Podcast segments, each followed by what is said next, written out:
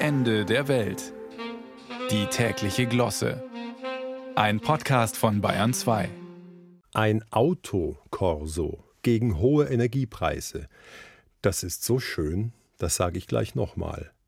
Autokorso gegen hohe Strompreise, Gaspreise, Spritpreise. Der längste Autokorso rollte jüngst durch Schwerin und gleich weiter gen Moskau gegen den Angriffskrieg. Das stand angeblich hinten auf den Transparenten, aber vermutlich eine Falschmeldung, denn 2000 Kilometer zum Kreml, das frisst pro Auto leicht 140 Liter Sprit, fast 280 Euro. Einfach. Das macht einen gleich wieder wütend. So wütend.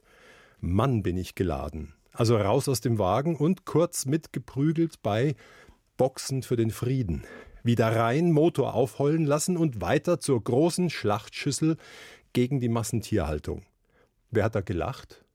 In einer Demokratie ist es genauso wichtig, für etwas zu sein wie gegen etwas.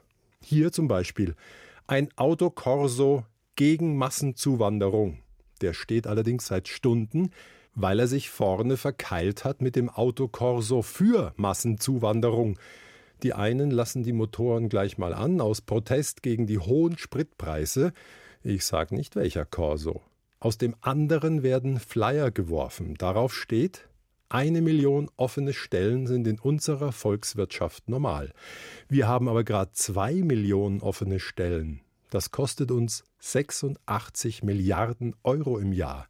Und ohne massive Zuwanderung geht das jetzt dramatisch weiter wird die Zahl der Erwerbsfähigen bis 2050 hierzulande um 9 Millionen sinken, dann hat Deutschland nur noch ein Wirtschaftsmotörchen.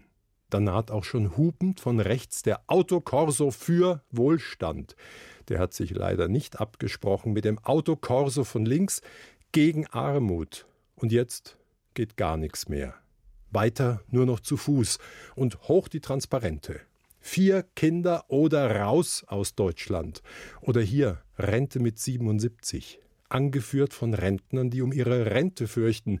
Auf deren weiße Haare sausen grad Schilder mit dem Aufdruck Vier-Tage-Woche. Vorne, wo sich Karosserien und Meinungen verkeilen, kommt's jetzt zu doppelt, vierfach, achtfach Wumms. Türen schlagen, Fäuste fliegen. Und ganz hinten rollt jetzt noch einer mit dem Fahrrad daher. Was steht da? Selbst gemalt auf seiner kleinen Fahne? Für weniger Autos und Fußgänger. Ja, auch das muss mal gesagt werden.